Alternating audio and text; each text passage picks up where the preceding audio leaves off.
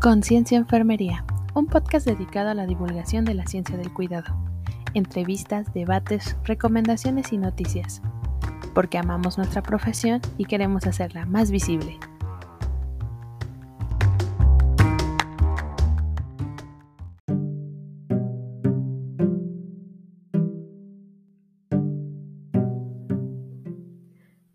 Juntos es el principio, mantenerse juntos es el progreso, trabajar juntos es el éxito.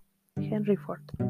El día de hoy hablaremos con Josué Naín Fernández. Él es pasante de la licenciatura en enfermería, adscrito a la coordinación de investigación de la NEUNAM, en donde además ha participado como tutor académico en el programa institucional Acompaña una Luciérnaga. Entre octubre del 2020 y agosto del 2021 fue coordinador del Círculo de Investigación de Estudiantes de Enfermería de esta misma institución y actualmente es estudiante de Sociología de la UAN Xochimilco. Autor de artículos de divulgación cultural en publicaciones de diversas temáticas, vicepresidente de la Asociación Mexicana de Estudiantes de Enfermería en su división Ciudad de México, así como subtitular encargado de los asuntos nacionales de la Oficina Nacional de Alianzas y Vinculación de la ANEF AC. Forma parte de la Sigma Theta Tau International Nurture Honor Society en el capítulo Tau Alpha. También es presidente de la Olimpiada Mexicana de Enfermería y del Comité Olímpico Nacional. Nos hablará sobre la importancia de las ciencias sociales en enfermería y su activa participación en asociaciones civiles de enfermería y cómo éstas apoyan al gremio. Hola, ¿cómo están todas y todos? Bienvenidos una vez más a otro episodio de Conciencia Enfermería. El día de hoy nos acompaña Naín Fernández y nos hablará un poco sobre su participación dentro de varias actividades que hizo durante el pregrado algunas otras actividades que está impulsando no solo a nivel este, UNAM, sino también a nivel nacional dentro de los estudiantes de enfermería. Y también nos gustaría saber esta parte de cómo, cómo conlleva esta parte de la carrera de enfermería con otras actividades y otras carreras que está desarrollando en la UAM. Entonces, ¿cómo estás, Nay? Eh, Ale, muchas gracias por la invitación. Muy bien aquí muy, muy honrado y muy feliz de poder, este, hoy me tocó a mí, este, de estar aquí en este, Conciencia Enfermería. Digo, muy honrado sobre todo por, todo por estos grandes personajes que han pasado por aquí. Y bueno, que ahora me toque a mí, pues también me honra. No sé si sea este, eh, digno, pero me da mucho gusto que me hayas invitado y que lo que comentábamos aquí fuera del aire, que este, hayamos coincidido. Y sí, con mucho gusto, este, qué, qué mejor que este, colaborar con compañeras y con compañeros tan destacados como tú, este, de la misma casa de estudios, ¿verdad? De nuestra UNAM, de la ENEO. Entonces, pues por eso, eso me tiene mucho, muy emocionado y pues a la orden, muy motivado también aquí para poder compartir con ustedes un poquito de, eh, digamos, lo que he ido este, aprendiendo en estos cuatro años de carrera de enfermería. Y sí, y también un poquito de las actividades que he estado realizando en estos últimos años. Sí, muchas gracias. Y sí, la verdad es que sí fue toda una suerte poder coincidir porque eres un hombre bastante ocupado. muchas gracias. Pero pues este, la pregunta obligada de, de cada episodio y la que luego es muy complicada de responder es que nos platiques por qué decidiste estudiar enfermería. Ah, perfecto. Eh, sí, justamente eh, he estado escuchando, he estado siguiendo Conciencia Enfermería en el Spotify y en, las otras redes sociales, este, a través del Facebook, y justamente cuando he escuchado, a, por ejemplo, al profe Montero, que apenas estuvo aquí, también al compañero este, licenciado Ángel Morales. También era complicado, ¿no? Cómo contestaban esta pregunta, porque yo creo que, pues yo nunca me la habían hecho tan directamente, dijo. De repente uno se pone a pensar y ya cuando, por ejemplo, ahorita que ya estoy a punto de terminar la carrera, me pongo a pensar, ¿qué hacía hace cuatro años? Eh, un poquito más en realidad, porque bueno, ya les contaré ahorita también este, que yo he, digamos que he andado de allá para acá y he este, sido todo y sin medida, ¿no? Como dice la canción. Eh, pero sí, este, eh, ya les contaré un poco, pero ¿qué me llevó a, qué me motivó, qué me llevó a, a estudiar esta carrera?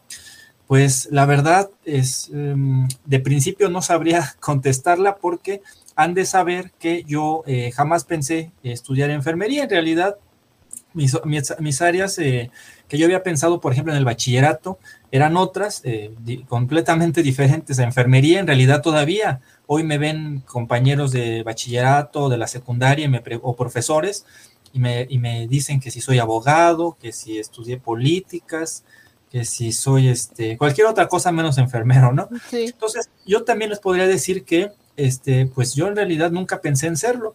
De hecho, en la familia, pues no hay, eh, salvo familia ya lejana, pero en la familia nuclear, en la familia un poquito más cercana, eh, pues no tengo eh, parientes o familiares enfermeros.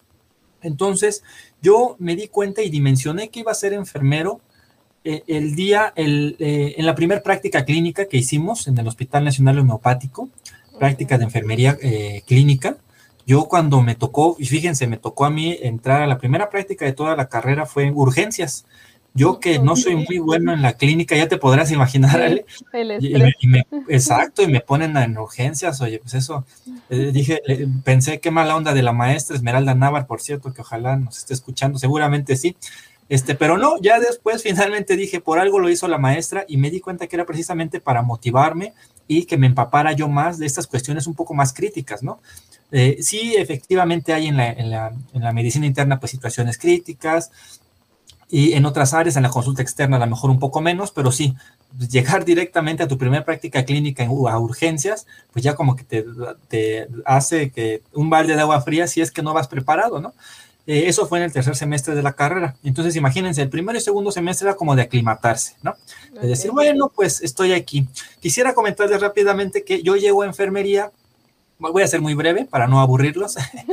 yo llego a enfermería de, de, em, de, tener la idea en el bachillerato, yo estudié en el CCH Azcapotzalco, este, orgullosamente eh, CCHero, y ahí, pues, como tú sabes o como nuestro, este, nuestra audiencia sabe, pues eh, eh, nos forman un carácter muy crítico, nos forman mucho en las ciencias sociales, eh, en la sociología, en la historia, sobre todo sociología e historia, antropología pegada mucho al marxismo, por ejemplo, ¿no? Y entonces yo me, yo me, este, me formé en eso, yo estaba seguro que iba a estudiar ciencias políticas en la carrera, porque de hecho así fue mi opción terminal. A diferencia de las prepas, en CSH nosotros tomamos materias que pueden ir juntas o no de la, de la área que nosotros querramos. Obviamente nos, nos, este, nos eh, ¿cómo se llama? Nos sugieren, ¿no? Si, por ejemplo, si tú vas a estudiar medicina, pues estudia, eh, mete de materia optativa, por ejemplo, griego, mete ciencias de la salud y mete psicología. Yo para ese tiempo, como les comento, yo ni siquiera pensaba estudiar algo de la salud. Yo, yo pensaba estudiar este, ciencias políticas. Eh, eh, han de saber que yo tuve algunos tropiezos en el bachillerato y no salí en tres años, yo salí en cinco. Entonces, pues evidentemente CU pues ya estaba borrada, ¿no? De mis opciones eh, de la, del, del, pase reglamentado. Entonces, bueno, pues pensé en la FES, ¿no? FES Acatlán, y de hecho esa era mi idea. Yo cuando estaba en el bachillerato, pues bueno, dije, bueno, voy a saliendo de aquí, voy a ejercer mi pase reglamentado y me voy a ir a, ciencias políticas.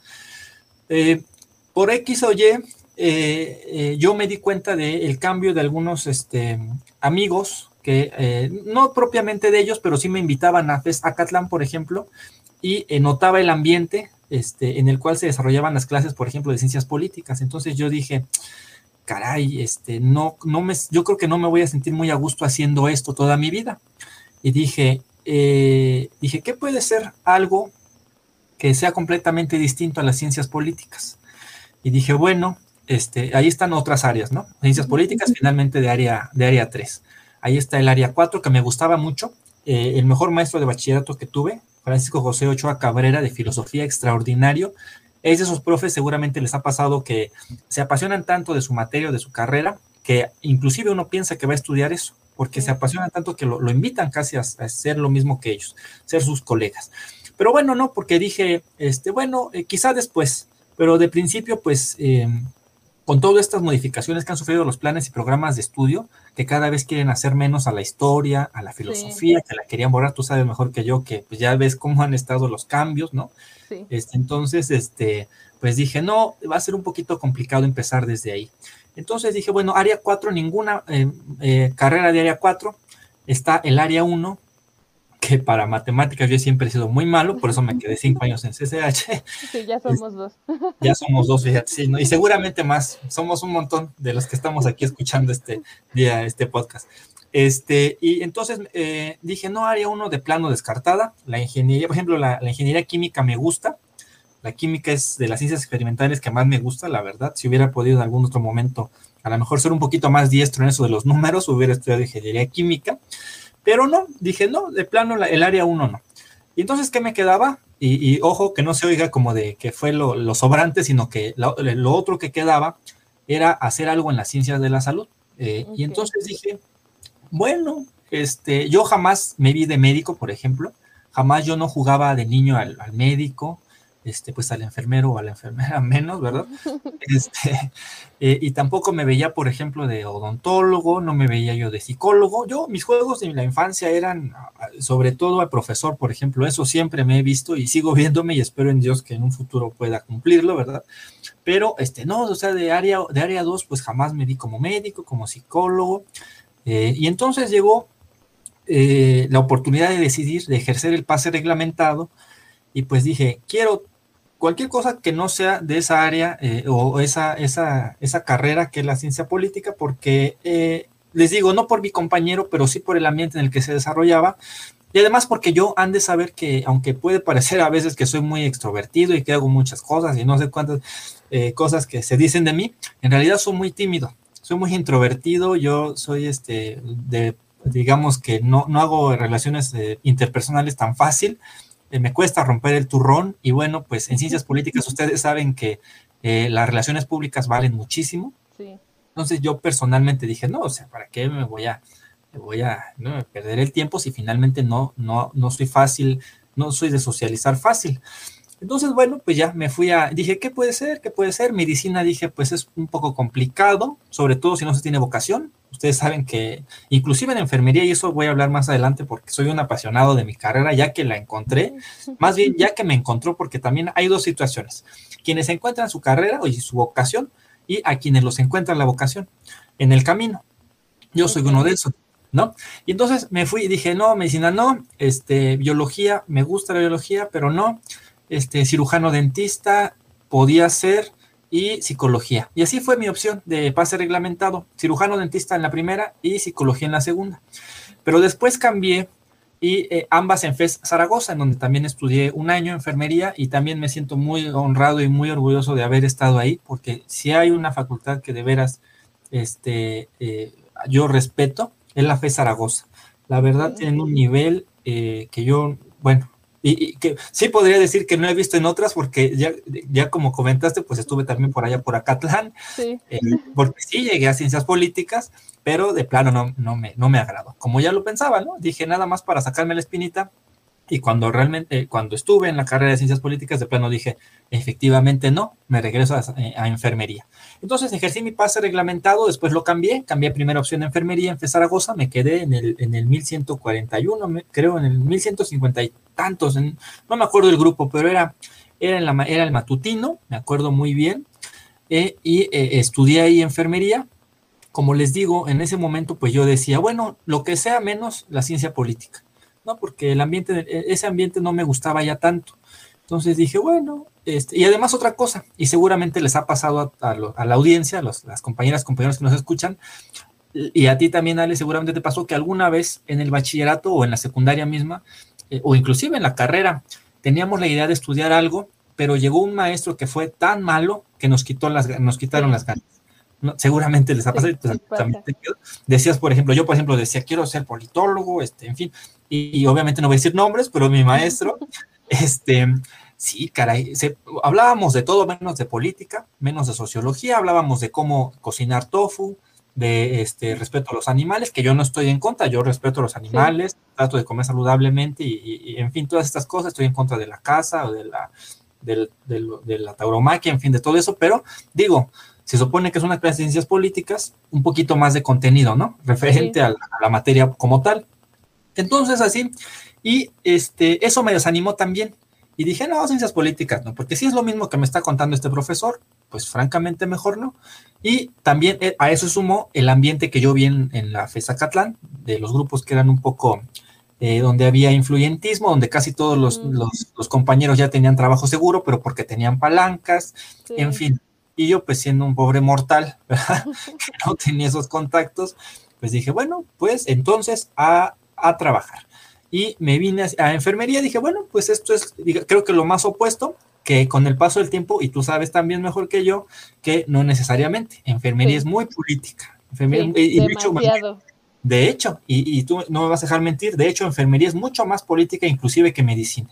Enfermería, ahí está el pie del cañón y quien nos esté escuchando sabe que las grandes batallas que se han luchado en, eh, en, favor de la salud han sido también encabezadas sobre todo por enfermeras y simplemente por una cosa importante, porque somos los profesionales de la salud eh, más numerosos en nómina en el sistema, en el, en el sector salud, sea eh, público o sea privado.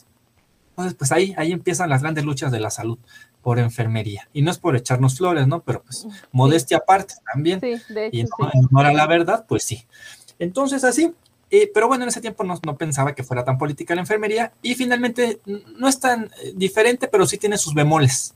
Eh, digamos que, ¿no? Otro, otros, otros matices, la, la, política que se hace en enfermería.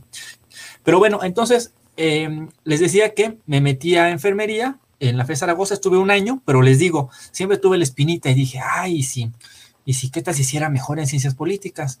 Y, entonces me hice examen a FES Zacatlán, afortunadamente lo pasé.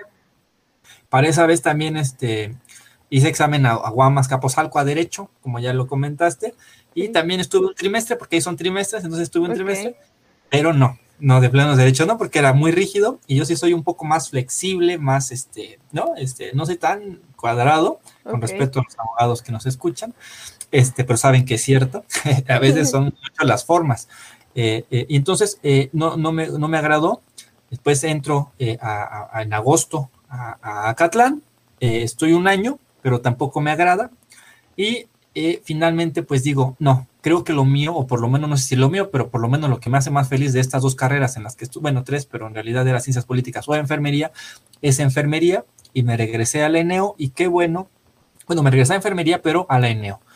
Y qué bueno que lo hice, hasta el día de hoy no me arrepiento, creo que es una de las mejores decisiones que he tomado, la verdad, porque, eh, pues, como lo saben los, los, escuchas, las y los escuchas, pues eh, si son enfermeros, si son nuestros colegas, sabrán que esta carrera da muchas satisfacciones. Empezando por la sonrisa de nuestros pacientes, por verlos progresar en sus tratamientos, pero pues también, ¿por qué no decirlo? De muchas áreas de oportunidad en las cuales se puede trabajar y se debe de trabajar.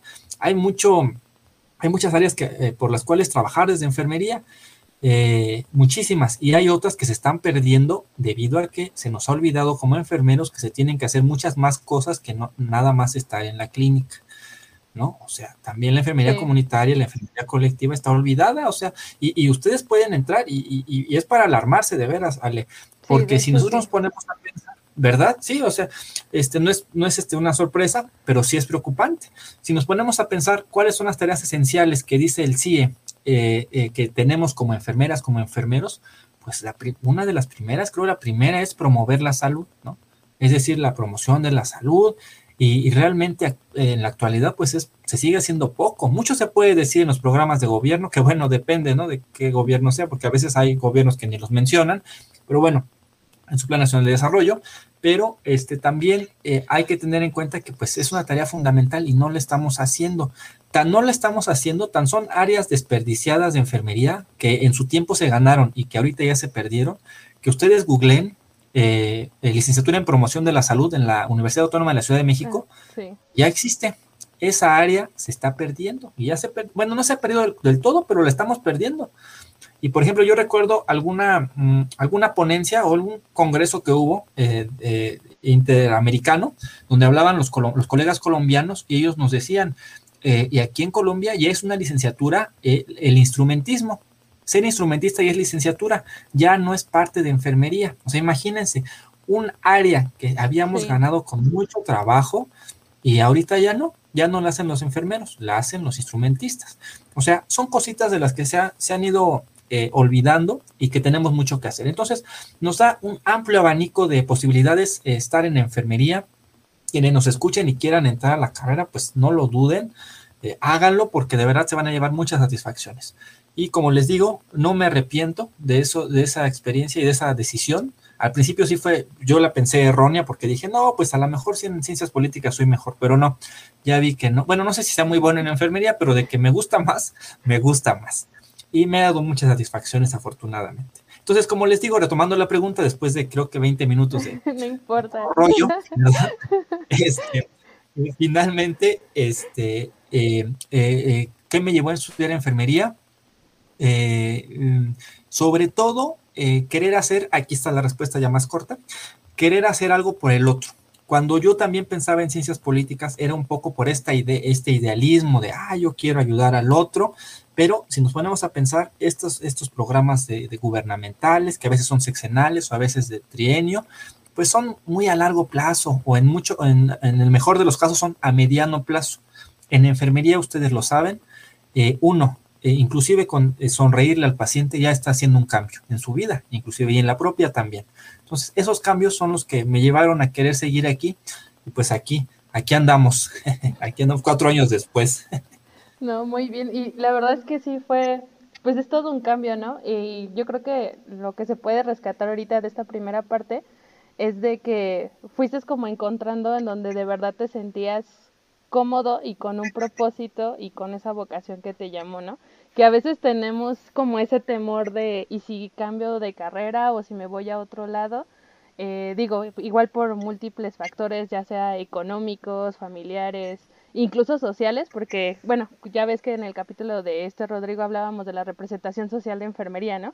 Y, Así es. Y que incluso cuando a los papás les dices es que quiero ser enfermero, siempre te dicen, es que ¿por qué no mejor medicina, no? Porque incluso todavía socialmente seguimos creyendo que es mejor medicina que enfermería, sin entender que cada quien tiene como su, incluso su área de, de investigación y, y, pues de estudio, que por ejemplo en la enfermería que es el cuidado. Pero, por ejemplo, mmm, algo que hemos estado rescatando eh, también en otros episodios es de que es como, como muy contradictorio que siendo que las enfermeras somos la representación más mayoritaria dentro de un hospital, somos casi el 80% de la fuerza laboral de un hospital, son pocas las enfermeras que han logrado alcanzar una dirección en un hospital. O son pocas las enfermeras que tienen una representación, incluso, no sé, en una, en una Cámara de Diputados, en un área de senadores, y que es muy curioso siendo que nosotras eh, durante la carrera y la dinámica en el hospital nos vamos formando como líderes natos, como administradores natos, porque al final quien administra los medicamentos es enfermería, quien tiene que estar coordinando camilleros, este, pasantes, este, los internos es enfermería.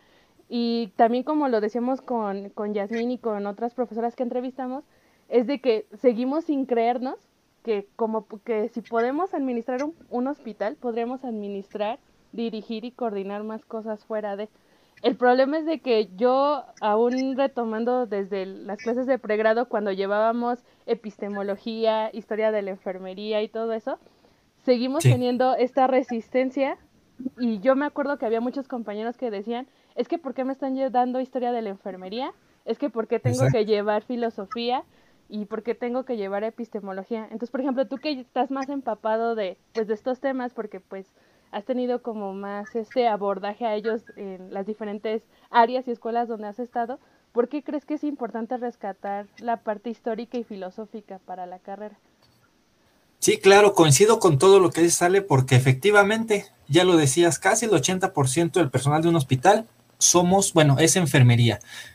Hay hospitales que yo conozco y que hemos sabido que eh, siguen trabajando aun cuando los médicos hacen paro. Pero yo quisiera preguntarles, ¿qué hospital ha seguido trabajando cuando las enfermeras han decidido hacer un paro de labores? No existe en el mundo un hospital que siga trabajando cuando las enfermeras se deciden hacer paro. Y, nos hace falta creérnosla, exactamente. Eh, eso es muy importante. Por ejemplo, ahorita comentaba lo de la administración. Eh, y hay muchas, ahorita se me vinieron a la mente muchas cosas, porque eh, así este, empezaron a, brotar en mi, mente, pero sí, primero esto, de eh, somos mayoría, o sea, somos mayoría en el sector salud, como lo decíamos, y no podemos unificarnos. Por ahí va un poco la, bueno, mi respuesta. si ustedes ven, voy a irla desglosando a ver si me acuerdo ahorita, ya tomé medio nota aquí, pero si ustedes ven, este, pues nada más hay, por ejemplo, una este, asociación mexicana de, por ejemplo, de estudiantes de medicina, nada más hay una academia mexicana de cirugía, nada más hay una academia mexicana de medicina interna, pero ustedes se pueden ver cuántos grupos de enfermería hay a nivel nacional, ahí empieza el problema, la división, que no estamos unificados, ese es un problema. Eh, otro problema, por ejemplo, sería, y esto ya son palabras mayores, pero bueno, espero que no, Conciencia Enfermería no sea patrocinada por ninguna farmacéutica, pero está menos mal. Qué bueno, qué bueno. y no nada más farmacéutica, sino nosotros sabemos, tú Ale y los radios, bueno, los escuchas también sabrán y saben que, bueno, pues hay muchos intereses de por medio económicos, ¿no?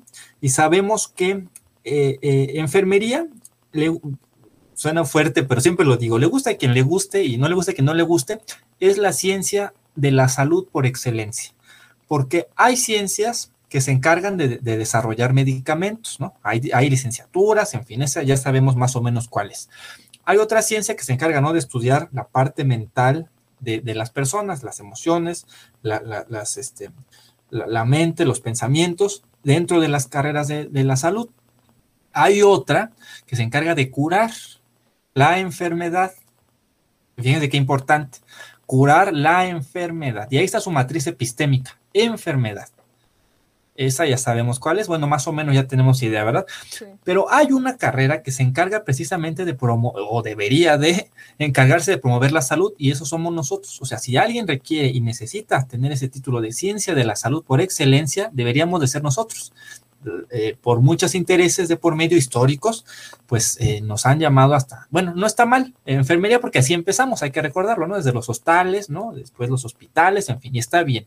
Pero yo creo que todavía existe mucha reticencia en dos sentidos para que enfermería pueda empoderarse, ¿no? Tan, esta palabra tan, este, tan difundida en 2020, 2021, empoderarse.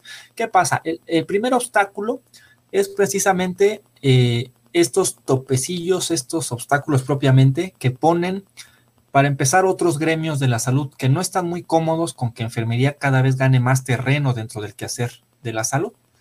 Y no voy a decir quiénes, pero pues más o menos podemos también pensarlo.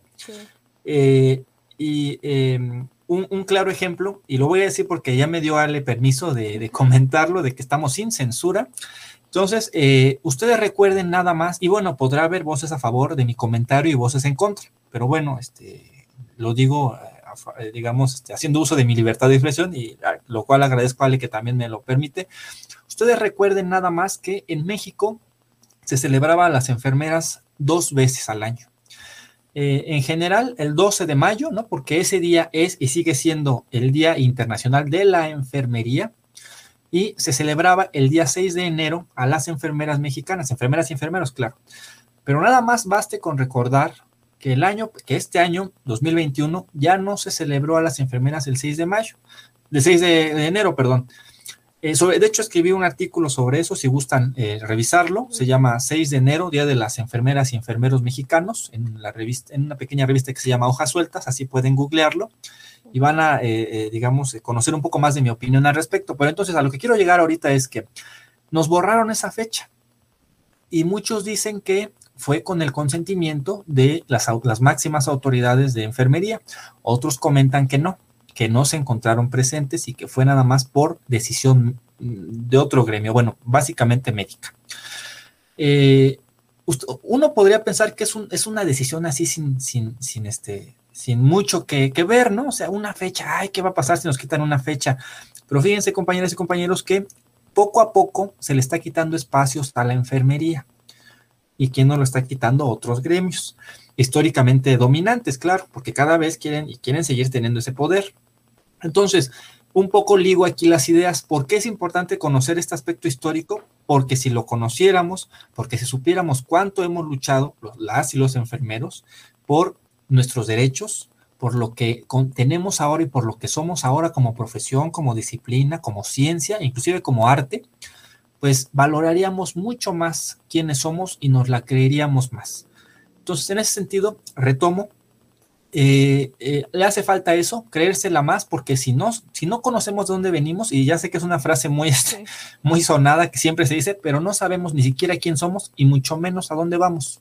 Pensamos que seguimos siendo los ayudantes del médico, eh, en el mejor de los casos, ¿verdad? Que le servimos el café, que vamos por sus, este, por sus pendientes, en otros casos, pues bueno, que le apagamos ciertos este, deseos carnales, como escribo en mi artículo, ¿no? O sea, y saben a lo que me refiero, ¿no? Y luego hay colegas que con todo respeto, pero no ayudan a, fortalecer la imagen eh, social de la enfermería, entonces pues ya podrán imaginarse. Entonces, por eso también la imagen como lo dijo Rodrigo, o sea, también tenemos una imagen ah, inclusive equívoca de lo que es realmente enfermería. enfermería, como ya lo hemos escuchado, pues, y como ya lo saben, no nada más es estar poniendo sueros, cambiando pañales y pasando cómodos. Se requiere hacer, sí, es muy importante porque inclusive en estas áreas hay déficit, pero también tenemos que trascender. Son cuatro áreas grandes de que hacer las que necesitamos atender y nada más nos quedamos en una. A lo mucho eh, eh, hacemos gestión, pero eso a veces obligados. Falta la docencia y falta sobre todo la investigación. Entonces, bueno, falta que nos abramos a muchos más campos. Eso, por una parte, desconocer, desconocer quiénes somos nos, nos aísla y nos, nos, nos divide inclusive. Bueno, por eso ahorita que ya hay tantos grupos de estudiantes de enfermería, que ya hay tantos grupos de colegios de enfermeras, tanto a nivel nacional como estatal, pues eso nos falta, unidad. Y obviamente, pues eso les beneficia a los otros gremios que quieren que enfermería no trascienda. Eso por una parte. Y por la otra, pues sabemos que hay intereses monetarios muy importantes, ¿no? Que, eh, un, que ven en un, en un, pues sí, en un cliente, porque para ellos son clientes, en un cliente sano o en un paciente sano, un cliente menos, ¿no? Entonces, esta idea de la enfermedad es lo que, eh, este, digamos, nubla toda la sociedad y que mueve la sociedad, pues, este, conviene más que promover la salud.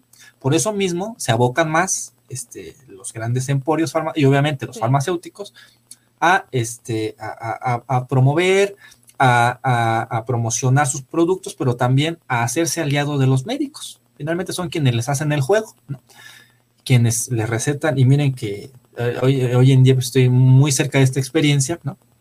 quienes recetan muchísimos medicamentos que a veces ni se requieren, pero bueno, que ahí están eh, presentes y que eh, obviamente benefician evidentemente al médico, pero también a la industria farmacéutica. Entonces, por eso también, por esas fuerzas que a veces se nos escapan de las manos, porque pues contra las farmacéuticas poco podríamos hacer de, en el corto plazo, pues eh, es que la enfermería no ha trascendido tanto, ¿no? Es lo que, bueno, es mi, humilde opinión, pero también retomando lo de la historia, sí, efectivamente, y ustedes recordarán que de repente había las clases de historia del cuidado universal, historia de la enfermería en México, filosofía, epistemología, que mucha gente se sorprende. ¿eh? Si alguien nos está escuchando que no conoce el plan de estudios de la ENEO, la verdad, eh, pues, yo, yo cuando lo vi estuve encantado porque vi que llevábamos eso. Hay gente que, por ejemplo, no sabe que llevamos también este, antropología, que llegamos, llevamos parte de sociología en la carrera, e, e, inclusive, pues sí, este, eh, costes, ¿no? En la cuestión administrativa, en fin, que hacemos muchas cosas y que sabemos muchas cosas también. Entonces, este, no, em, eh, no, este, no tomarse en serio estas partes de estas este, asignaturas y nada más decir, ah, solamente es una materia y nada más la pasa, tengo las tareas para pasarla, es precisamente no comprometerse con la carrera, ¿no? Entonces yo creo que ahí pues sería eso, un poco más comprometido. Bueno, eso ya seguramente está en las preguntas finales o en los comentarios finales, pero sí, es eso, desconocer quiénes somos. Créanme que la historia de la enfermería, si ustedes revisan libros de historia de enfermería en México o historia de enfermería mexicana, eh, googleenlo si pueden ahorita, no les va a aparecer ninguno. Ninguno. Hay un gran trabajo que hizo la maestra, la doctora Luz Pérez Loredo, que ahorita está, estaba, me parece, en FE Zaragoza justamente, y hay un libro que se llama Enfermerías de la Enfermería Mexicana. Pero ese es dificilísimo de encontrar y es único y es de los 80, creo. Y hay otro libro que escribió este, Sara Ponce de León, eh, directora de la, de la ESEO en el Politécnico, y Graciela, Graciela, no recuerdo el nombre de la otra profesora, pero este, no era la maestra Graciela Arroyo, era otra, otra profesora con el nombre Graciela, no recuerdo quién, pero eh, la autora principal es Sara Ponce de León, la directora de la SEO en el Poli en su momento, y se llama La enfermera mexicana, de editorial eh, Manuel eh, Casas Impresor. Ese es del año 65, imagínense. Actualmente se ha hecho esfuerzo, la maestra y nuestra decana, Ale, recordarás a la doctora, Íñiga Pérez Cabrera, que ya sabes, junto con la maestra Castañeda, este, hacían, y también un poco la doctora Mugenburg, han hecho algunos artículos relacionados con la historia de la enfermería, la historia de la INEO, particularmente también, pero fuera de eso no hay. Generalmente tú recordarás que los libros que leíamos en la carrera eran o de José Luis eh, eh, Giles, que me parece que es un, doctor en historia español, o de Juana Hernández Conesa, que también, este, también escribió un libro de historia de la enfermería, pero, como lo repito, de la enfermería española no de la enfermería mexicana, y también nos hace falta mucho eso. Entonces, bueno, es desconocimiento, pero no tampoco es nada más de gratis. Es que efectivamente no se ha escrito mucho al respecto. Entonces, pues bueno, está un poquito justificado que de repente desconozcamos un poco de nuestra historia y que por eso no nos pongamos tan fácil la camiseta y no nos la creamos. Eso es lo que yo pienso. Espero no haberlos hecho bolas o haberlos dormido. No, de hecho no, y de hecho tocaste otro punto importante, ¿no? Que mm, pues sí, o sea, a lo mejor eso este justifica o da una explicación de por qué no tenemos este pues este conocimiento histórico de la carrera y principalmente en México, pero entonces ahí eh, viene un área de oportunidad, ¿no? Que, sí, grandísima, grandísima, de hecho sí. Y en investigación, porque por ejemplo, a mí me pasó que cuando entré al servicio de investigación, mis compañeros me hacían burla de, ¿y qué vas a investigar? ¿Cómo poner mejor inyecciones? ¿Cómo hacer mejor torundas? Y yo así como de no. O sea, hay o sea, si no te gusta la parte clínica, hay investigación en, en salud pública, ¿no? en salud pública, en historia. O sea, a lo mejor igual eres, si eres alguien que no te apasiona mucho esta parte hospitalaria, podrías hacer una tesis con toda esta parte histórica de la enfermería en México, ¿no? Entonces, pues sí, ahorita acabas de sacar como este punto que sería una gran área de oportunidad para estudiar para los chicos que estén ahorita en el pregrado y que no sepan cómo, que tengan la idea de hacer una tesis y no sepan de cómo hacerlo, ¿no? Y, y sí, esto, esto que mencionas del día del 6 de enero, yo recuerdo mucho que cuando salió el comunicado, este, yo como buena millennial, desaté mi ira en Facebook Sí, claro. Y puse que no, que por qué, si era el Día de las Enfermeras, y que incluso la historia es un poco romántica, ¿no? De que por qué se asignó el Día de la Enfermera, que porque éramos el regalo para los pacientes. Entonces yo estaba como muy enojada y sí, sí desalienta mucho la apatía, la apatía de todos los compañeros que fue de, eres una exagerada, de hecho. Este, ¿Eso qué importa? No, sí, mejor que no lo juntaron con el Día Internacional. Y comentarios de apatía que, pues sí, o sea, te van desalentando porque ahí de verdad te das cuenta que nos hace falta mucho. O sea, mucho... Mucha unidad sobre todo, Sí, unidad, especialmente unidad. Y, y con esto voy a que, por ejemplo, este, yo recuerdo que también durante el pregrado estuve como jefa de grupo y participé en algunos comités. Y siempre que hacíamos, uh, queríamos realizar algún tipo de actividad en la escuela, igual de carácter político, como pues incluso lo, es en la UNAM, ¿no? Cuando surge algún movimiento o algo, todas las facultades siempre el Consejo Estudiantil se promulga a favor o en contra de X movimiento político que está pasando a nivel nacional, ¿no? Porque pocos, bueno, yo lo he visto más en la ENEO, que pocos este, reconocemos el impacto social y político que tiene la postura de la UNAM a nivel nacional. Porque, o sea, somos una institución que cuando la UNAM da una postura, salen los periódicos, se toma en cuenta, o sea, es una opinión validada.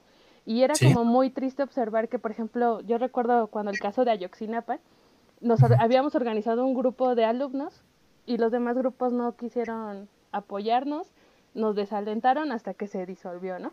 Y que tú ves que otras facultades este postean este pues cartas o promulgaciones y no se queda muy ajena en eso y siempre se, nota como este espíritu apolítico, no sé si se pueda decir así.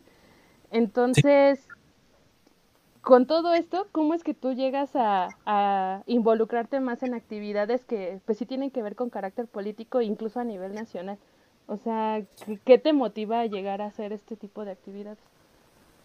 Sí, eh, pues sí, este, justo como lo dices, a políticos, pero realmente cuando nos demos cuenta todo el poder que tenemos como gremio, ya la cosa va a cambiar, se los aseguro. Esperemos que sea pronto. Este, ¿cómo me llevo a involucrar en esas actividades? Pues yo eh, eh, actualmente, pues ya como lo comentabas al inicio, pues participo ahorita en algunos grupos de este de digamos de carácter algunos más local algunos más nacional pero me involucro precisamente por el igual suena muy romántico, pero sí por el amor que le empieza uno a profesar a la, a la, a la, a la enfermería. De verdad que este, me sorprendió ver, como lo decíamos ahorita, las, todas las áreas de oportunidad que hay. Y yo, pues como también se comentaba al principio, pues yo desde el bachillerato me, me, gusta la historia. Entonces, este, esa fue un área, como lo mencionas, de oportunidad que vi y pues por la que también eh, de repente estoy trabajando, de repente publico mis, mis este, eh, artículos chiquitos, ¿no? Este, de divulgación cultural yo les llamo, pero sobre todo de, carácter histórico. Y entonces eh, quise precisamente empezar a promover un poquito esta idea de la importancia de creérnosla y de conocer nuestra historia como profesión. Este, yo siempre he dicho que conocer la historia de la, de la enfermería es valorar la profesión. y valorar el trabajo que hacemos como enfermeros y enfermeros. Entonces, quise empezar a, divulgar esta, esta situación, estos aspectos de la enfermería, pero a veces era un poco complicado. En la ENEO propuse un, este, un, círculo de, estudios, pero recuerdas que eh, cambió el, eh, se cambió la directora, en fin, se cambió la administración y pues ya no se le dio continuidad. Este, y bueno, pasó lo de la pandemia, en fin. Pero desde ahí estaba yo trabajando y en algún momento conozco a la, a la AMENF, Asociación Mexicana de Estudiantes de Enfermería, que es en donde ahorita estoy participando activamente eh, en algunos proyectos. Eh, la conocí muy, eh, digamos, por encimita, si me permiten la expresión, porque yo recuerdo que alguna vez justamente hubo un, una asamblea, no recuerdo por qué cerraron la escuela, no sé si te acuerdes que fue, me parece que fue cuando se reclamaba que las clases no podían durar más de cuatro horas una misma clase. Sí. Este, que empezaron a casi. Sí, sí, sí, recuerdo eso. Exactamente, y ya ves que cerraron un día, no me acuerdo qué día, pero cerraron. Yo, yo, estaba ahí adentro, pero escuchamos gritos, escuchamos que prendieron inclusive los megáfonos y estaban hablando y dije, ah, caray, pues qué pasa allá abajo, ¿no? Yo me acuerdo que estaba con la doctora Mugenbura en investigación, nos estaba calificando, ¿no? Este, nos dio este, el seminario de, de Quanti.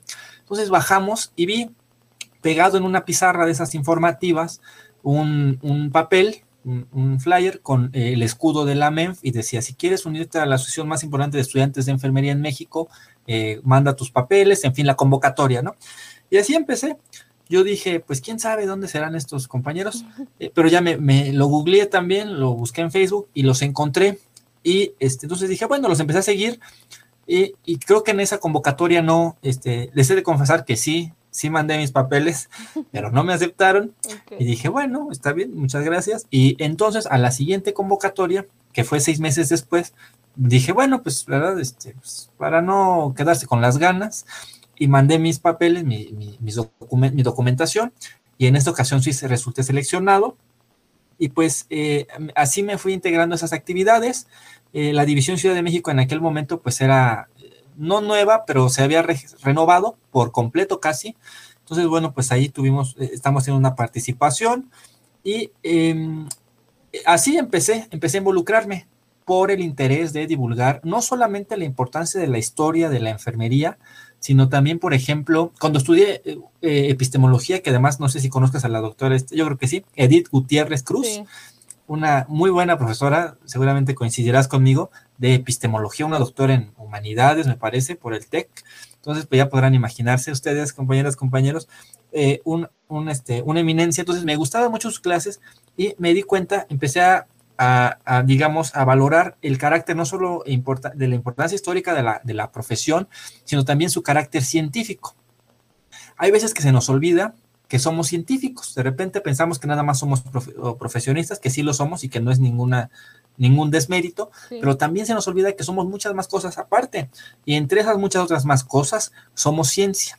Si algo siempre he tratado de difundir entre en los grupos en los que estoy es precisamente este carácter científico de la enfermería.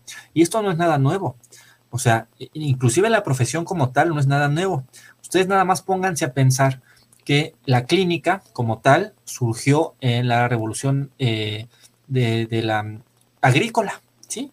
Imagínense, la, clínica, eh, la, atención a pie de cama surge en eh, tras la revolución agrícola. Pero los cuidados a la humanidad se remontan básicamente desde que el hombre es hombre, o bueno, desde el que el ser humano es ser humano, ¿no? Para ser, eh, ser más correctos. Entonces, o sea, ahí donde hubo una necesidad, ahí hubo un cuidado. Entonces, la, enfermería como, como práctica, la enfermería empírica, pues ya se podrán imaginar, o sea, eso es algo que también tenemos que enorgullecernos y que se nos olvida, se nos olvida que somos viejísimos, tan, tan viejos como la propia humanidad. Entonces, bueno, pero ya como ciencia, ya la misma Florence Nightingale, pues se la estableció, ¿no? Entonces, también estas ideas, por ejemplo, por ejemplo, de Florence Nightingale se conoce poco y sí es importante conocerlo porque son las bases. Las bases, de repente nos parece sorprendente el sistema de salud inglés, el sistema sanitario inglés decimos, ay, es que los médicos ingleses son buenísimos, no tengo nada contra ellos, pero si vamos a la historia, vamos a dar cuenta que ese sistema de salud inglés se empezó, empezó a sentar sus bases en, el, en 1859 a partir de trabajos de Nightingale. Que otros médicos hayan puesto su nombre y hayan borrado el de Nightingale es otra cosa. Pero es decir, a lo que quiero llegar es que yo quería divulgar toda esta importancia histórica, política, social, sanitaria de la enfermería.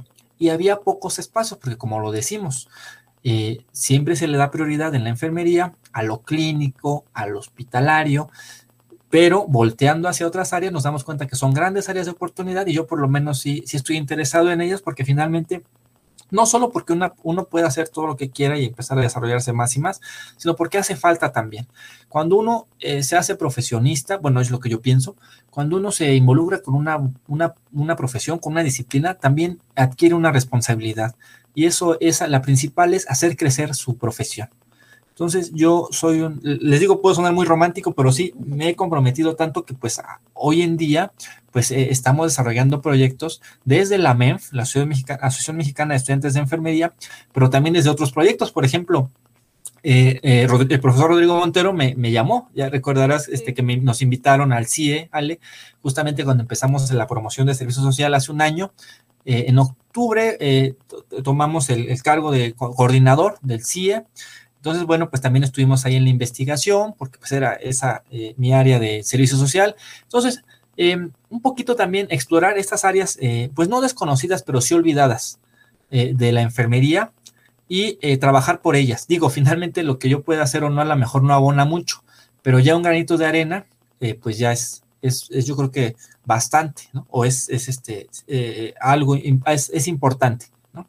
Entonces, a lo mejor, como les digo, de un granito, en un granito, pues a lo mejor sí se llena la playa, ¿verdad?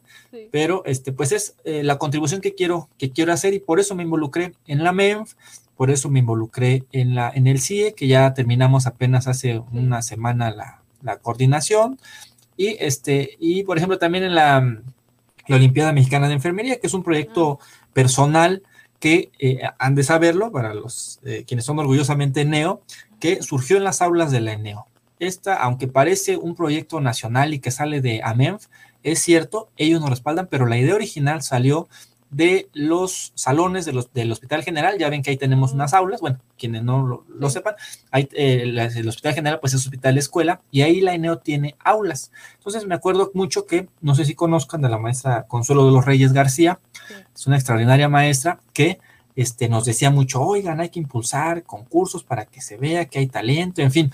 Y este, me acuerdo mucho que yo, eh, junto, bueno, perdón, eh, Belén Martínez, una compañera que también está en Amenfi, muy talentosa también, y pues este servidor lo escuchábamos, ¿no? Y de repente lo platicábamos, y pues actualmente también coincidimos en Amenf y lo estamos desarrollando junto con otros eh, compañeros, el licenciado Daniel García, este, la, los pasantes, licenciado, bueno, la, la, pasante Lidia Olvera, este, la pasante Valeria Sánchez, en fin, la propia este, licenciada Belén Martínez y ese servidor. Entonces, también sí, para poner este, en alto la ENEO, aprovechamos, pero sobre todo para qué? Para una cosa.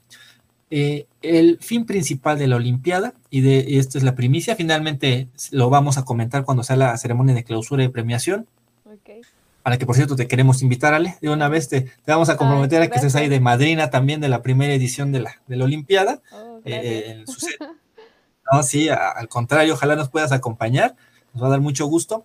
Eh, y bueno, este, ahí lo vamos a decir, pero lo adelanto. Finalmente, lo más importante de esta Olimpiada o de esta actividad no es lo que se va a hacer o no es la premiación, no es ver quién tuvo más aciertos y quién no. Lo más importante es justamente lo que hemos estado viendo desde, desde marzo, que se lanzó la convocatoria hasta este día, la unidad. Por eso eh, es la Olimpiada, fíjense, les voy a comentar algo ya para no, no hacer muy largo mi, discurso aquí, mi, este rollito que estoy echando. Este, la Olimpiada no es interinstitucional, la Olimpiada es interestatal. Entonces, eh, por ejemplo, en los estados como Yucatán, por ejemplo, hay, hay una delegación de tres este, compañeros, ese es varonil, la delegación de Yucatán, y lo más importante de aquí es que los tres son de diversas universidades, pero también obviamente sus tutores también, y lo que se les pide, por ejemplo, es que por lo menos tengan una sesión al mes en donde repasen la guía que ya se les dio, pero que también estén sus tutores, a fin de que los tres alumnos que son de tres diferentes universidades o escuelas empiecen a eh, eh, colaborar, no, eh, no en competencia entre uno y otro, sino en unidad defendiendo un poco al Estado, a lo mejor, inclusive tampoco lo queremos hacer como competencia interestatal, pero digamos que si lo tenemos que hacer de alguna manera, era así. No queríamos que fuera escuela contra escuela, porque si de por sí, ya lo comentábamos, estamos divididos, llegar a decir, no, no, aquí una universidad contra otra, pues no, ¿verdad? Entonces, por eso les digo, yo sí soy un fiel creyente en que nos hace falta unidad, pero que también podemos generarla. Y ese es el principal fin de la Olimpiada, ¿no? Entonces, por eso, todas estas ideas que he tenido, ¿no? He ido desarrollando en esta, en esta hora, este, pues, o bueno, en estos minutos, pues van, abonan a eso, a, generar unidad entre los colegas, ¿no? Y eso hemos tratado de hacer y seguramente el 3 y 4 de diciembre que se lleve a cabo la, Olimpiada, pues este, se verá. Y, ya pues este, ya seguramente ustedes también lo, eh, sabrán de ello tendrán noticias ahí en las páginas de la MEF, porque pues sí estamos trabajando muy duro por eso, pero sobre todo por la, la unidad, que es lo más importante. Ok, y ahorita que dices esto, ¿no? Que, que pues como la misión es, es fomentar esta unidad, ¿no? Y que a veces pensamos que el involucrarnos en temas eh, políticos tiene que ver con grilla, partidos políticos y esta parte, ¿no? Y qué tan importante nos hace falta tener como este bagaje de, de, de, conceptos, de opiniones y de cosas que se están haciendo, no nada más en nuestra escuela, sino en otras escuelas y así, para esto mismo, ¿no? Fomentar la, la, la unidad y pues hacer crecer el gremio y principalmente hacerlo visible, porque yo me acuerdo que cuando vi el flyer de Olimpiada de Enfermería me emocioné mucho porque el hecho de que aparezca ahí la palabra enfermería, o sea, nos hace más visibles y vamos cambiando ese estereotipo que tenemos de una enfermera y de una enfermera mexicana, que pues no es como la mejor imagen que, que existe. Y, y, esto me recuerda que hace algunos días este, tuve la oportunidad de que me invitaran a, a una entrevista en, en Instagram también de, de otra compañera que está haciendo como eh, actividad de visibilidad de, enfermería, pero pues en unas redes como más juveniles, que yo no manejo tanto. Y cuando hablábamos de esta parte de, de, hacer visible la enfermería, de que hace falta representación, este, tanto en asociaciones, asociaciones civiles, tanto en, en consejos este, técnicos a nivel federal y todo esto, eh, comentábamos de, de que nos da miedo de que al no tener como este bagaje histórico y político de ciertos términos, creemos que nuestra opinión no va a ser como validada. Y de cierto modo tenemos temor de empezarnos a acercar como a estas áreas de la sociología y la política y esto. Si alguien estuviera como interesado en empezar a abrir su bagaje hacia estas áreas para tratar de ser más político, no tanto a lo mejor por la profesión, sino pues como un deber ciudadano que incluso todos deberíamos de, tener y tener conocimiento, mm, ¿cómo qué les recomendarías? Ah, bueno, sí, este, sí, exactamente, sí, yo creo justamente lo mismo y que nos hace falta, nos hace falta, pero sobre todo por el miedo a veces, porque pensamos que vemos de repente, nos han pintado la política así como en una, en, una escalera inmensa, no en un pilar ahí, bueno, cada vez nos vamos desengañando más, la verdad, tristemente, pero bueno, este, cada vez vamos eh, siendo más conscientes de que, bueno, no es tanto eso, pero por ejemplo la sociología o la antropología, de repente nos parecen muy lejanos, ¿no? Pero no, yo los invitaría a que, por ejemplo, si queremos tener una mayor participación política, pues eh, primero eh, tratemos de ver la situación en la que se encuentra enfermería, por ejemplo, en, en, todas las carencias que se tienen dentro del gremio. A lo mejor empezar por lo hospitalario, pero también ver cómo eh, hay otras áreas de oportunidad, reconocer primero, hay una cuestión muy importante. De repente cuando empiezo, bueno, yo empecé a ligar también política y enfermería o política y salud a partir de eso, de la definición de salud, que este ya es otro tema que seguramente si luego me invitan, pues ya desarrollamos en otro episodio, pero simplemente hay que ver el término salud, o sea, es de los 80 pero aun cuando digamos, ay, nada más tiene 30 años, es completamente anacrónico, es obsoleto, ya se quedó como, o sea, en, serio, hay que revisarlo y hay que empezar por esa palabrita que dice que es un estado. La salud jamás va a poder ser un estado. La salud es cíclica, la salud es un proceso más que un estado. Y como lo dice, por ejemplo, la doctora María de Consuelo Chapela, una médico salubrista este, mexicana, orgullosamente, que ella lo menciona. Eh, la salud, más que ser eh, un, estado o un proceso, es la capacidad que tiene una persona para hacer todo aquello que la va a hacer feliz y le va a permitir vivir en las mejores condiciones posibles. Entonces, ahí podemos empezar. Para empezar a involucrarnos más en los temas políticos, que política hay que recordar que no nada más tiene que ver justamente, como lo menciona Sale, de estar en, un, en una curul o estar este, como senador o estar como diputado. No, no, no. Eso puede ser una parte. Esa es una excepción de política de la, de la polis griega, de la, organización de las ciudades. Pero la otra, eh, la otra acepción de política es, son más maquiavélica, son las relaciones de poder. O sea, cómo, eh, eh, digamos, equilibrar relaciones de poder, cómo tratar a las personas, cómo este, generar este, vínculos ah, estratégicos, en fin, eso es también política. las negociaciones, en fin. Si queremos empezar a yo les recomendaría a relacionarnos, a involucrarnos más en la política, podríamos empezar con eh, revisar el propio concepto de salud, ver eh, eh, qué, de qué carece, ver qué tiene de bien, que yo, francamente, a esa definición de la OMS del 89 me parece que es, yo no le veo pues, mucho de bueno, pero este, sí, sobre todo ver eso, ver que se nos queda muy cortito ya esa definición y empezar a pensar, por ejemplo, para temas políticos, por ejemplo, en Alma ¿te acuerdas? ¿No? Sí. 79, que se hace toda esta cumbre y que de hecho nadie, pues finalmente ya nadie les dio seguimiento, eh, pero para ver cómo justamente lo primero es promover la salud, pero no nada más es promover la salud por promover la salud, es también ver las condiciones de vida de las personas, ¿no? O sea, también ver las injusticias sociales y ver y recordar que gran parte de la enfermedad, ahí sí, lo decimos, de la enfermedad, se genera no biológicamente. Las enfermedades se generan en la sociedad. Sí pero también no quedarnos ahí en que, ah, este es por el agua sucia, ah, es por este, o por ejemplo, un caso muy específico que de repente dicen las personas, ah, está gordo porque quiere, ¿no? Porque se la pasa comiendo, ¿no?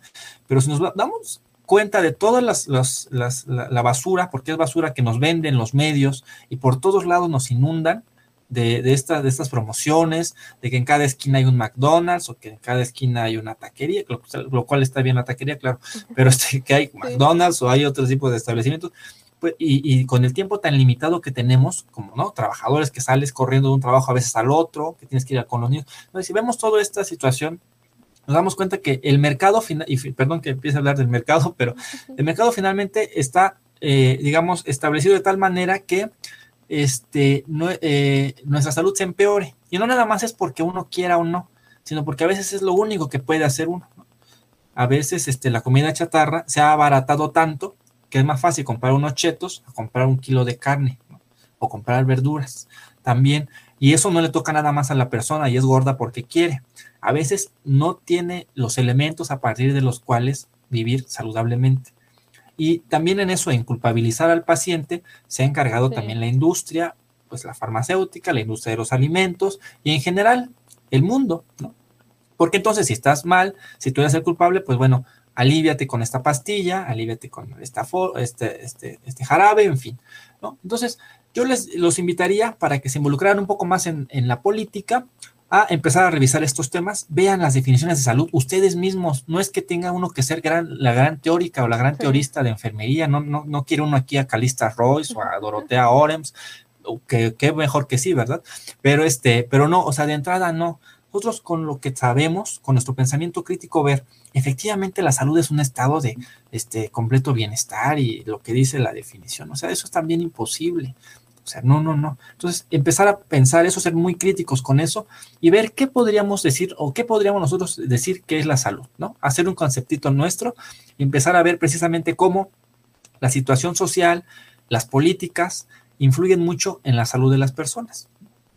Entonces, eso sobre todo, cómo no se le invierte al primer nivel de atención, y a la atención primaria, ¿no? está olvidado. Mucho se habla de que se van a abrir clínicas en tal estado que están olvidadas este, o estaban olvidadas y ya las vamos a retomar, pero mucho se queda en el papel. En realidad se hace. Eh, yo les invitaría ahí a revisar toda esta, esta situación de la definición de salud y cómo los factores políticos y sociales influyen en la salud de las personas. Y ahí nos vamos a ir involucrando y créanme que nos vamos a ir enojando, nos vamos a ir desengañando, vamos a empezar a tomar eh, acciones o vamos a empezar a, a querer involucrarnos más. Eso, por lo menos así yo empecé, pues aquí sigo. Ok, y, y sí, creo que ahorita, este, obviamente tocaste demasiados puntos desde el inicio de la entrevista y obviamente el tiempo, pues, tanto por el formato y todo es como un poco limitado. Y sí, te vamos a invitar próximamente porque, eh, de hecho, justamente estaba hablando con otros invitados que estaría padre armar una mesa en la que he estado entrevistando tanto colegas que ya están en, en, el tercer nivel trabajando en institutos y todo eso y con subespecialidades incluso quirúrgicas y ellas retoman el tema de la atención primaria y de la prevención y todo eso, ¿no? O sea, pese a que ellas a lo mejor su, su área de trabajo es clínico, ellas igual rescatan esta parte de la atención primaria. Entonces, este, después te también te estaré invitando para ver si armamos una mesa o algo. Y ah, claro, pues, claro. Creo que lo importante fue que dejaste como muchos temas abiertos, que en parte me alegra mucho que no se hayan cerrado del todo, porque a lo mejor con esto es una invitación a que se pongan a indagar, ¿no? A que se pongan a investigar qué, qué también estamos en, en, temas de salud y que a lo mejor no necesitamos incluso que se vayan a leer la Ley General de Salud, ¿no? Basta con ver nuestro entorno, ¿no? O sea, ver, que observen cómo está el centro de salud de mi colonia, ¿no? Cómo fue la atención que recibieron mis papás, ya sean IMSS, o, o incluso hasta en una farmacia similares, ¿no? De que el consultorio de una farmacia particular tiene su razón de ser y brinda ciertas características de servicio porque el contexto así lo está demandando. O sea, que hay como muchos factores que intervienen, no nada más el de las personas o lo económico, sino lo, social, lo histórico y demás elementos, y que a lo mejor con esto se den cuenta el, la razón de ser de por qué llevamos esas materias, ¿no? Y la verdad es que sí, tienes razón, hay muchas personas que se sorprenden cuando les comentas que llevas antropología o epistemología ¿no? Que son como materias que piensan que a lo mejor llevaría alguien de filosofía o de otra área y que al principio no encuentras como esta relación que debe de haber enfermería con estos conocimientos. Entonces, yo espero que les hayas dejado como muchas dudas y que se pongan a revisar e incluso este pues a revisar que existen este tipo de asociaciones y, y que sí, que nos falta unidad, ¿no? Y que no es necesario como esperarnos hasta terminar la carrera para hacerlo, sino incluso qué estamos haciendo dentro de nuestro propio grupo, ¿no? Yo me acuerdo que en el pregrado había esa división masiva desde realizar un trabajo o incluso organizarnos para hacer una práctica, ya sea en el hospital o en la comunidad, ¿no? Entonces, que a lo mejor también este quede como reflexión. Y pues ya por último, también para no extendernos tanto, este, ¿Qué, ¿Qué, sigue para ti ahorita después de que terminaste la pasantía y que estás estudiando sociología y cómo, cómo piensas encaminar todo esto hacia la enfermería? Sí, este, pues sí, sí, de hecho, este, a mí me da pena dejarlos con más dudas porque no sé, este, no, pero como dices, son, son este, eh, dudas que ellos tienen y que seguro, bueno, que quienes nos hacen el favor de escucharnos, este, van a seguir indagando, eh, ojalá, para que precisamente, este, pues veamos qué, qué potencial tiene nuestra profesión. Y este, ¿qué sigue para mí? O bueno, ¿cómo voy encaminando esto de la sociología con la, enfermería? Justamente, retomando algo desde el principio, pero ya para cerrar, una, una maestra de sociología eh, con doctorado y toda la, situación, este, me, justamente me hizo la pregunta, ¿y por qué no estudiaste medicina? Y le dije, no, no, maestra, no, doctora, le dije, no, porque somos muy diferentes. Este, y eh, entonces, eh, yo ya estando en sociología, claro está, y este, primero retomo esto de la sociología porque, como ya lo mencioné, es muy importante, son muy importantes las materias sociales dentro de la enfermería. Eh, nosotros finalmente somos este, servidores, este, pues sí, servidores públicos, a veces más, a veces menos, pero lo somos, servimos y este, yo creo que si hay una frase que a mí me gusta muchísimo, es una frase un poco, pues es religiosa, finalmente la dijo San Ignacio de Loyola, pero yo no la retomo desde, ese sentido, sino que la retomo pues en, una, en un punto seglar, ¿no?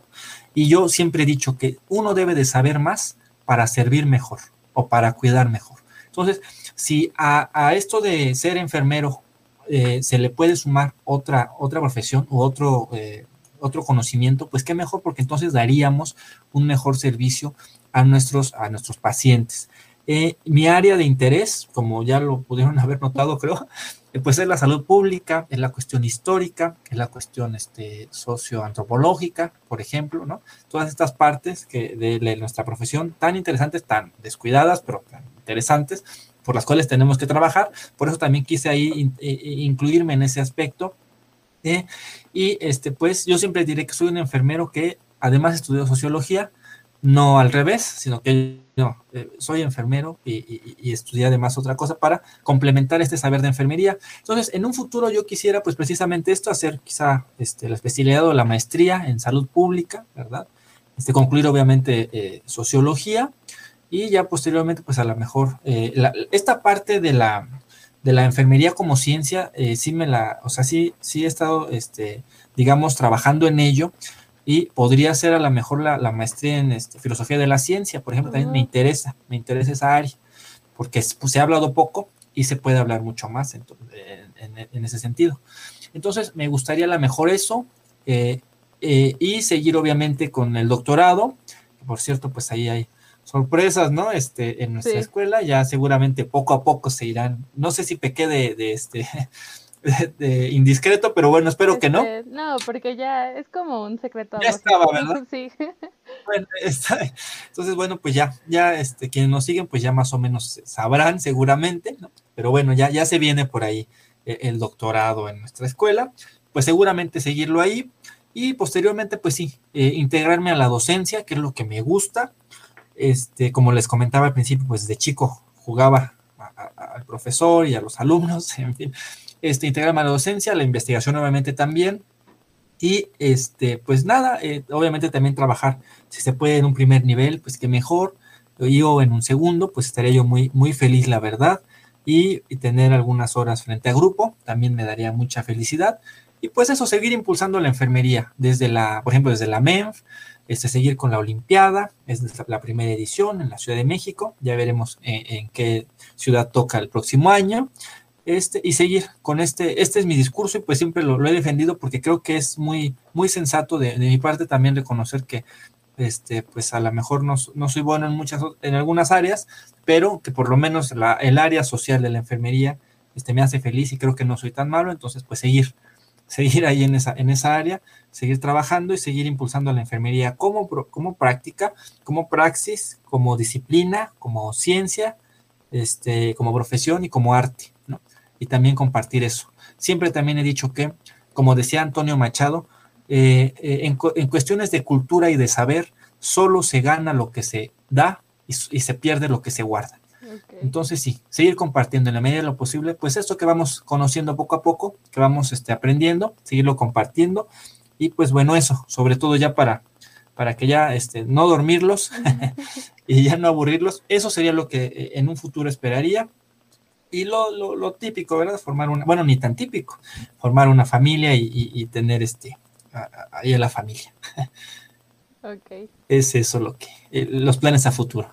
No, y sé, sé que se harán porque este, mm, a veces como que creemos que cuando hay, por ejemplo, yo, yo lo comentaba en otro episodio, ¿no? Que vemos a nuestros tutores y a nuestros profesores con el doctorado y participando en demás proyectos y publicando artículos, creemos que son como superhéroes, que son personas que tienen como algo súper especial, pero que también fueron alumnos, que también este, tuvieron cansancios, este, dudas de a dónde ir, si sí hacer eso o no, y que eso sea como, pues sí, igual una, una, una motivación de que podemos llegar a hacer como muchas cosas y yo sé que sí, te vamos a ver en, el posgrado. Y yo, yo sé que en salud pública sí, porque desde que empecé a hablar contigo dije sí, sí, yo, yo lo veo como ahí. Y va a ser como interesante seguir conociendo todos los proyectos en los que te vas a seguir involucrando. Que yo sé que te hace falta tiempo, porque ideas tienes y muchas.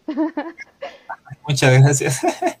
sí, sí, pero lo que falta es tiempo, exacto. Sí, y pues este, de todas maneras yo, yo sigo tus redes, también sigo las redes de la MED y pues vamos a estar compartiendo como cosas de, de ahí de, de la Olimpiada y te voy a comprometer de una vez a ver si armamos algo, ya sea previo a la Olimpiada o después de la Olimpiada, este, pues con los que estén participando, porque la verdad es que es importante como hacer visible esto, ¿no? Que no solamente es como soy enfermero, me dedico al hospital y ya, ¿no? Sino que puedo sumar mis habilidades deportivas, artísticas, tecnológicas, o sea, todo lo que tenemos como que a lo mejor creemos que no está relacionado con la profesión, cómo se puede ir insertando. Entonces, ahí estaremos hablando ahí por diciembre, después de que ya pase como todo el caos de la organización, porque sé que no es fácil organizar algo así, y a ver si podemos este, invitar a los que participen en la Olimpiada. Entonces. Claro que sí, sobre todo a los ganadores, son son 12 estados de la República, son 18 universidades las que se unieron a la Olimpiada. Tutores tenemos del mejor nivel, entre ellos la doctora Hortensia Castañeda Hidalgo, que es tutora de una de, un, de la delegación de Damaulipas, y la doctora Guadalupe González, exdirectora de BESEO. O sea, imagínense qué nivel tiene. Entonces, sí, si, si tú nos lo permites y si nos comprometes, con mucho gusto, aquí estamos con los ganadores y pues aquí a, ver qué, se, qué armamos, ¿no? Bueno, qué armas y a qué nos invitas y con mucho gusto. Ok, y bueno, pues ya por último, este, no sé si nos quieras este, compartir redes o algún canal para comunicación y se enteren más de todo esto que nos platicaste. Sí, claro, con mucho gusto. Mi, mi Facebook personal es eh, Josué Fernández Matamoros, así Josué Fernández Matamoros. En, Twitter estoy igual, Josué Fernández Matamoros. Y eh, pues nada, invitarlos también a que sigan, por ejemplo, las redes de la MENF, así la encuentran, la Asociación Mexicana de Estudiantes de Enfermería, y obviamente también a la particular de la, de la División Ciudad de México, pues también a MENF Ciudad de México. Ahí los esperamos, esperamos sus likes. Eh, vamos a estar programando varias sesiones académicas, alguna de ellas este, relacionada también con la ENEO, con, la, con el CUEC. Entonces ya lo estamos planeando, quizá para noviembre. Y bueno, invitarlos a que nos sigan y pues eh, quedo a sus órdenes. Si en algún momento puedo ayudarles en algo, pues aquí estamos para servirles. Ok, pues muchas gracias Josué y pues ya para despedir, si nos quieres compartir las, las canciones que elegiste para cerrar este episodio. Sí, claro, bueno, elegí eh, dos canciones muy, muy interesantes. no son, bueno, la primera pues no es muy novedosa, es de los años 60, pero bueno, eh, Risas en la lluvia de Neil Sidaka, ¿verdad? Un, cantante este, estadounidense este, que precisamente en aquellos años pues tuvo sus mayores glorias, eh, muy cobereado al español, y bueno, pues esta es Risas en la lluvia, les digo, y bueno, me parece eh, una buena canción. Y la segunda es eh, precisamente este, hoy, es una canción del folclore peruano, en esta ocasión en voz de Gloria Estefan, y bueno, pues me gusta porque no solamente es una canción que se puede dedicar a un país entero, sino que también queda para dedicarlo quizá a la persona que se ama. Entonces, bueno, pues son dos, dos canciones que me, agradan y que le digo a Ale, me la pusiste muy difícil porque pues elegir entre dos de tantas que me gustan, pero bueno, esas en este momento pues e, escucharemos si es que no tienen problema y bueno, pues agradecerte Ale la invitación, quedo a tus órdenes también. Muchas gracias y pues bueno, por acá nos seguimos viendo y gracias a todos quienes me soportaron esta hora. No es fácil, pero muchas gracias y eh, quedo a sus órdenes. Gracias. muchas gracias. Y pues esto sería todo y hasta pronto. Bye. Bye.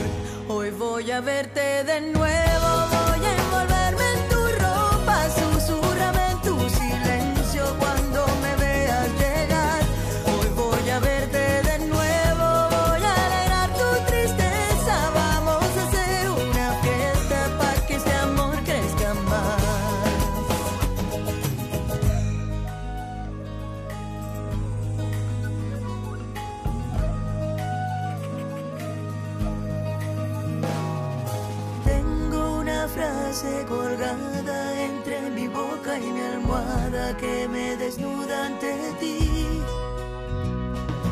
Tengo una playa y un pueblo que me acompañan de noche cuando no estás junto a mí.